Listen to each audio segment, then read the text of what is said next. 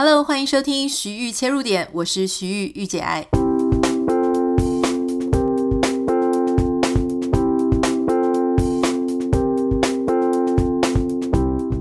欢迎收听今天的节目。今天的节目时间可能会稍微短一点点，因为我正在录音的同时，我其实同时正在眩晕当中。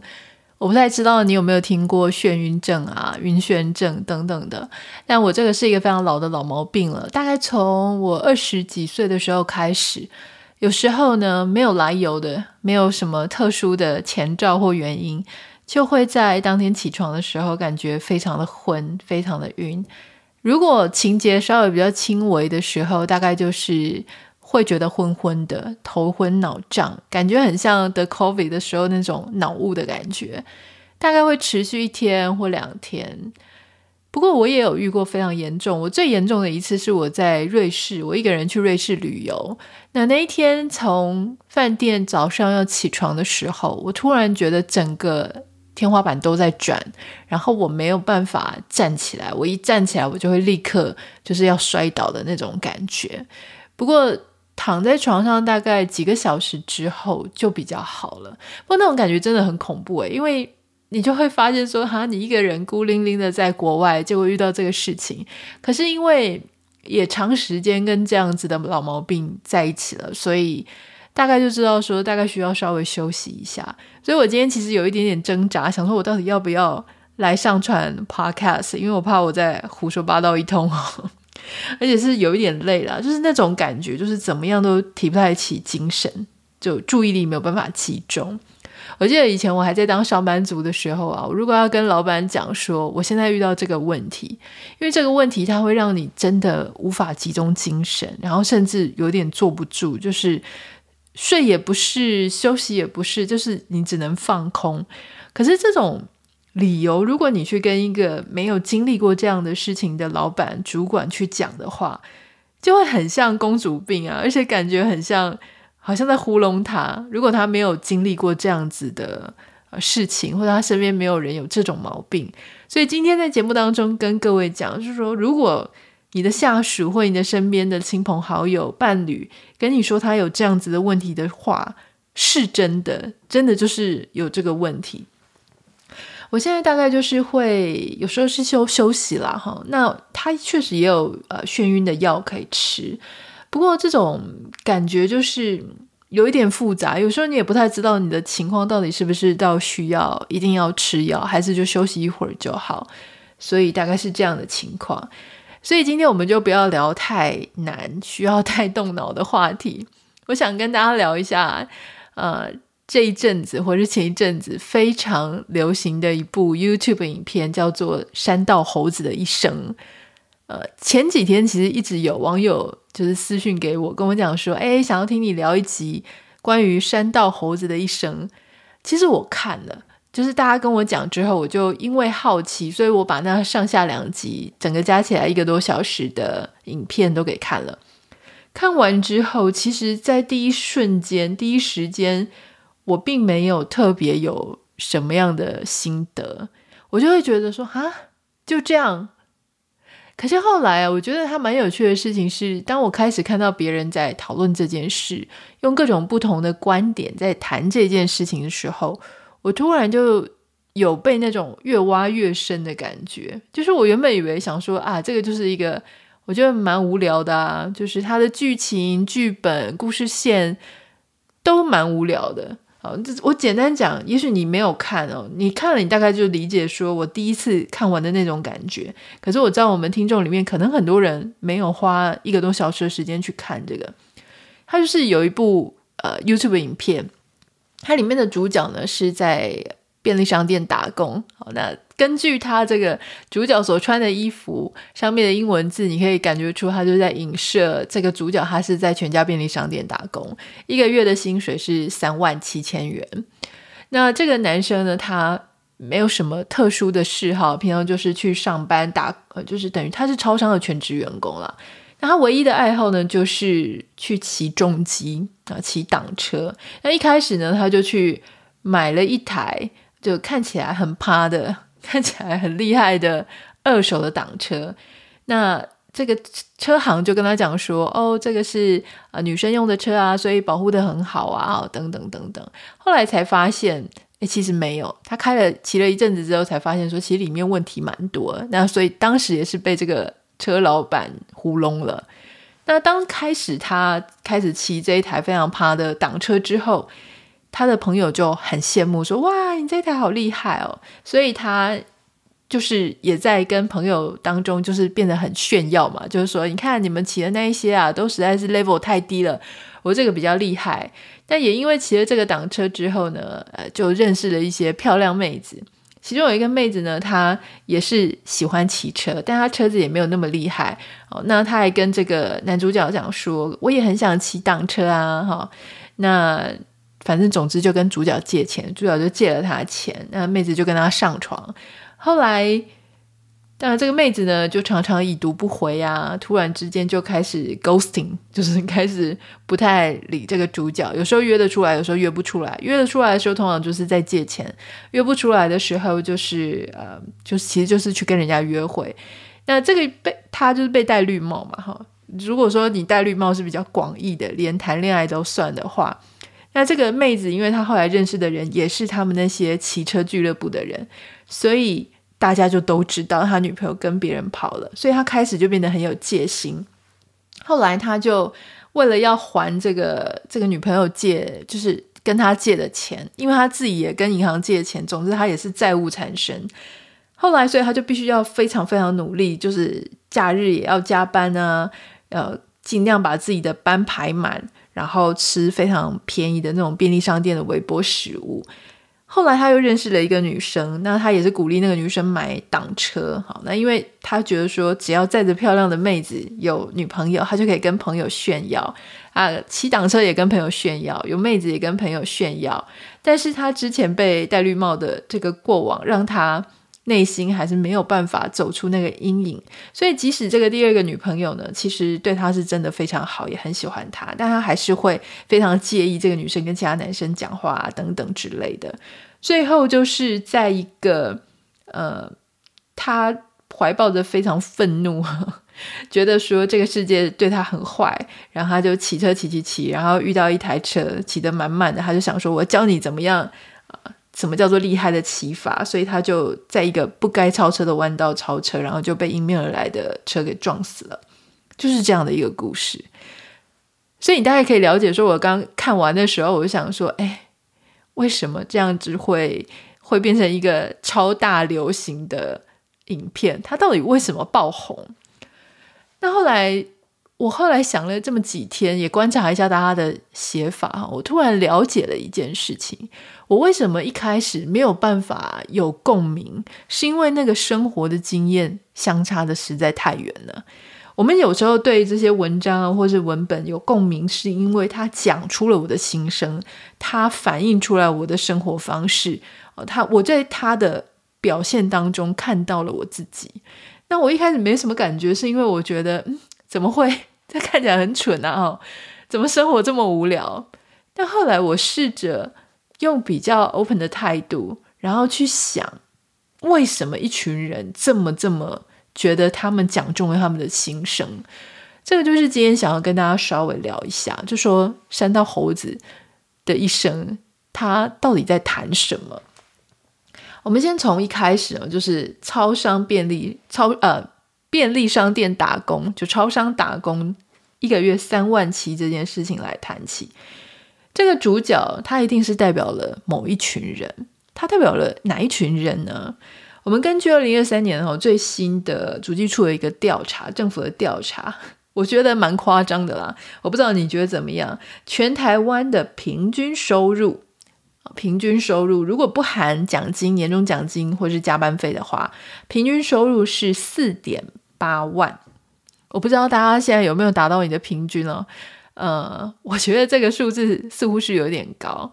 不过大家常常会在统计上面听听到这个平均数跟中位数了哈。平均数就是说我不管那些极端值，有些人非常穷，有些人拿薪水极高，我不管三七二十一，就把它全部加起来，然后除以人数，这个就是平均数。所以这个平均数的数字，它会因为呃。你这些有一些人他拿非常高的薪水，就把他中间的这个平均数，哈，这个平均数给影响了。所以如果说有一群人，比方说富豪级的啦，或是非常高的薪水，他可能就会让这个平均数变得比较高。那中位数呢？中位数它相对来说，哈，它比较能够反映一个事实。中位数就是把呃这一群母体里面就分成两半，卡在中间的那个人他到底领多少钱？好，就说我们把他的呃不管是薪水啊、收入啊，哈，或是这个这种把它排列起来，就从少到多。中间一刀切，那个中间的人，第五十个人，第五十一个人，他到底是领多少钱？所以这个时候他就比较不会受到极端值的影响，因为假设极端值，假设一百个人里面，极端值就是五个或八个，那这五个到八个呢，也许他领的是大家的一千万倍，那它就会影响整个平均数嘛，对不对？但如果是一刀切的话，它反而就是比较，嗯，比较贴近事实了哈。好，所以他们说，这个政府说，我们台湾的平均薪水是四点八万，如果加上了奖金、年终奖金、加班费等等的话，平均是五点七万。五点七万的年收，我们如果整个换算成年收，就是他认为平均台湾人的平均薪水年收有六十八点四万。那如果是以中位数，刚刚讲解释过，中位数来看的话呢，是五十点六万啊，所以这个中位数是低于这个平均数，也就是说，就是反映了我们刚刚讲，如果是看平均的话，它是受到极端值的影响。好，那我们就以中位数来看，整个台湾平均上班族啊，或是受雇者，他的中位数薪水是在年收入五十点六万。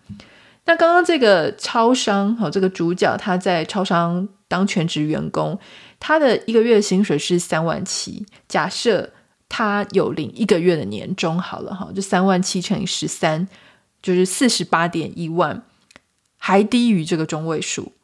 换句话说，这一个影片它所反映的是台湾的收入比较少的那二分之一的人，他的一个生活的方式跟生活的态度。好，所以。一开始我们就要先知道说，这个影片它到底在谈的是哪一个族群的人哈。OK，那到这个薪资这个部分以及界定说他的收入是哪一个阶层的之外。我们就要谈说，那他这个里面就是谈说他的人生的目标。那你很可以发现，就是这个山道猴子主角，他的人生目标呢，不外乎就是哦，他靠着工作，然后他要得到什么呢？他得到女朋友，他要得到朋友的羡慕，然后他还会去把他的各种挡车的照片，或者跟女朋友一起就是很爬的照片，就要放在 Instagram 上。换句话说，他努力辛苦的赚钱。或是借钱，就是为了要让大家感到很羡慕他。不管这个羡慕是来自于他有很看起来厉害的挡车，或是看起来很辣的女朋友，或甚至只是要有女朋友，大家就很羡慕他。还有他去跟朋友去臭屁的时候，就是有一些谈资可以跟朋友臭屁。呃，就是透过跟朋友在比较的时候，他得到了他个人的成就感。那他为了要得到这些东西，他就不断的去。消耗他的时间，就是不断的去工作，不断的去呃，让这些工作能够变成钱，然后变成让人羡慕的这样子的一个目标。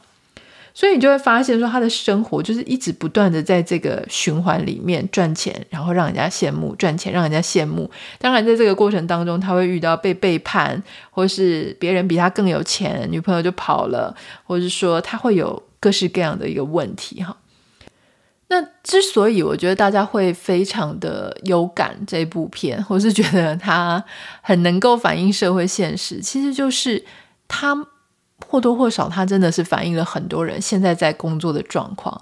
大家不太知道自己到底为什么工作。好，那你工作明明是这么努力的，可是薪水仍然不够。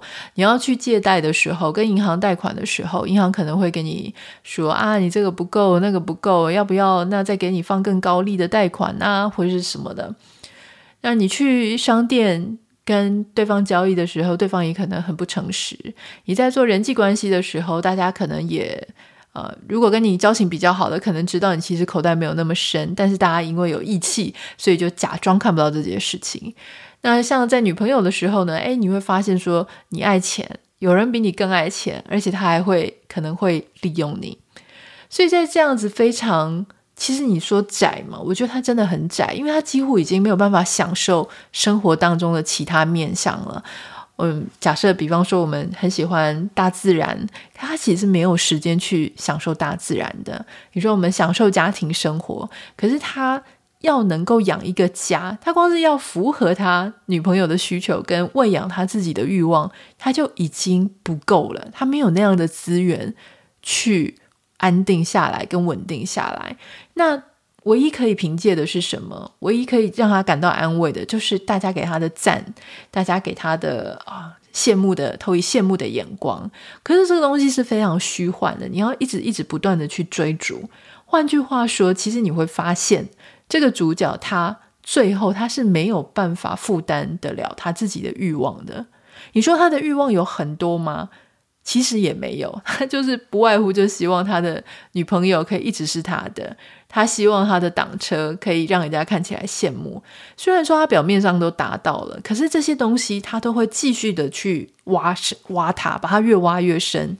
他有女朋友，可是女朋友后来会有经济上的需求，希望他可以挹注更多。他有车子，可是车子会坏掉，车子需要升级，所以这些东西就会不断的回头去挖他，而他其实。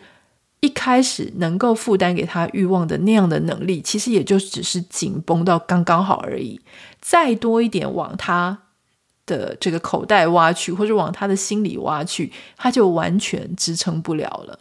当支撑不了的时候呢，那种既自大又想要虚荣，可是又自卑的心情。就会完全那个怒气就会整个侵蚀了他，不止破坏了他跟朋友之间的关系，破坏了他跟女朋友之间的关系，甚至是他也丧失了他非常理智判断的能力，最后就剩下一个一股义气，死得莫名其妙了哈。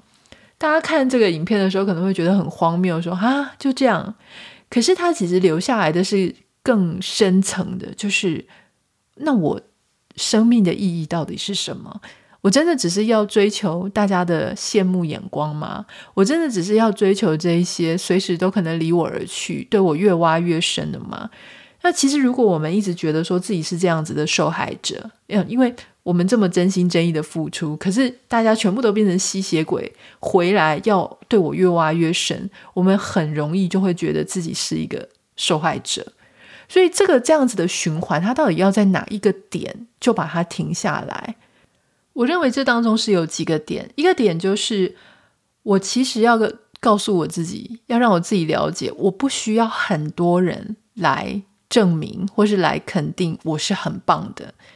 如果我今天就是做一个超商店员，我赚三万七，我有一个小小的嗜好，那我是不是能够就是？单纯的享受那个嗜好，例如说他喜欢骑车，我不一定要骑到非常高档的车嘛，我可以骑一些让我的经济还有一些余裕的车。他也许看起来没有这么高级啊，我也许可以过几年，等我存真的存得很够钱之后，我再去换一个高级车，我不用急着现在就要去换车。之前我在买车的时候，在台湾买汽车的时候，哈。一开始我买的其实当当时其实收入还不错，但是一开始我买的就是呃 Solio Swift 那一台小小的，很像火柴盒的那一台红色小车。当时那一台车我记得好像四十几万元台币吧，呃，这对我的收入来讲是非常非常呃可以负担得了的。而且我记得我好像是 cash buy 哈，就直接整个把它买掉。那当时我买的时候呢，我就觉得诶好像没有太超过我的能力范围的那种感觉很好，它就是一个我负担得起的，我甚至也不用再去付他的车贷。那你会说，诶，那是因为你有钱可以买这台车啊。可是我想要跟各位讲哦，如果我是这个山道猴子的心情，以当时的收入来讲，我可能不应该是买这台车哈，因为他是买了他能力负担不了的啊。也许我就会跑去买什么保时捷啊，跑去买那种呃超级贵一台三五百万的车子。可是我没有啊，所以那种感觉就是说，你必须要说服你自己，就说，嗯，你现在所花的这些消费，或是你带到生活上来的这些，是你踏踏实实可以拥有，而且不会对你造成过分负担的。今天不是买了这台车之后，我就没有饭吃，或者我就要就是呃打肿脸充胖子。我就是为了要缴这个贷款，我可能要到处去借钱，这样你的生活永远就不会安定。所以我觉得，怎么样去管理你自己的欲望，好，跟你这个消费的品质。前阵子我有一个朋友，他跟我讲哦。因为他自己呃所在的行业是那种比较光鲜亮丽的，跟公关相关的行业，那他就交了一个女朋友。这个女朋友呢，也是其实是属于那种蛮会赚钱、家境也非常好的。可是他们后来交往了几年之后，就遇到了一个很严重的问题，就是当时两个人在一起的时候呢，是两个人都互相觉得对方品味很好，品味很好哈。这个事情很。很 tricky 啦，就是说有一些有趣的点，品味很好的反义词，常常是这个东西其实也比较贵。我不是说所有品味好的东西都会很贵，可是如果是这种时尚产业、公关产业的人，他们常常觉得这个东西非常的特别，设计师的品味什么的，通常它的价位其实是比较高。好。一开始在一起的时候呢，因为彼此都各付各的嘛，所以其实，在经济上并没有什么太大的困扰。因为你付你的，我付我的，一一个人的薪水要去付一个人的东西，这个还可以。可是两个人交往一久之后呢，其中他的女朋友就会觉得，哎，你应该要负担我的东西啊，哈，然后包含我的朋友来啊，我的家人来啊，你都应该要帮我负担啊，因为男人不是就应该要这样子吗？我这个朋友他其实蛮。我我只能说，我觉得他也不是属于那种会很喜欢跟人家计较的人，因为他有一种风范，然后他一个风度，所以他如果不是真的压到他非常的难受，他其实是完全不会去告诉别人这件事情。你说有一点爱面子，我觉得可能有，但是他终于受不了，所以他跟我反映，他就说：“哎，你有没有遇到这个问题？我真的很痛恨我自己会去介意，就是。”跟对方要算钱算得那么清楚，可是我真的觉得我负担得很累。好，但我一听我就告诉他讲说，你是正常人，因为正常人如果是上班族，你一个月有自己的薪水，能花多少钱在娱乐上，在消费上，这个是你必须要算着用的。就算是我们现在在美国，或者说我们本身平常并没有极大的经济压力，你还是要算着用啊，因为你。不管你赚多少，如果你不算着用，你就是会坐吃山空嘛，对不对？又不是属于那种，呃，比尔盖茨啊，或者什么 Elon Musk 那一种富豪的等级。大家是正常人，就会有正常人的一个生活必须要注意的事情。那我这个朋友，他就是因为他遇到对方，他其实根本没有在帮他想哈。那对方的欲望，他根本负担不了。对方对钱的那种消费的水平，是他没有办法。呃，承担得住的，所以他就会遇到这种极大的压力。所以在这个影片里面，山道猴子的一生，其实他也是遇到一个，他不只是别人跟他要求，是他无力负担的，甚至他其实也没有意识到他自己根本喂养不了他自己的欲望。那在这样子的过程当中呢，你势必是一定会遇到那种，你可能必须要去赚钱，合法的管道、不合法的管道，把自己逼到一个绝路。所以老实说，我还是觉得说，我们要自己怎么样活得比较安稳、比较快乐。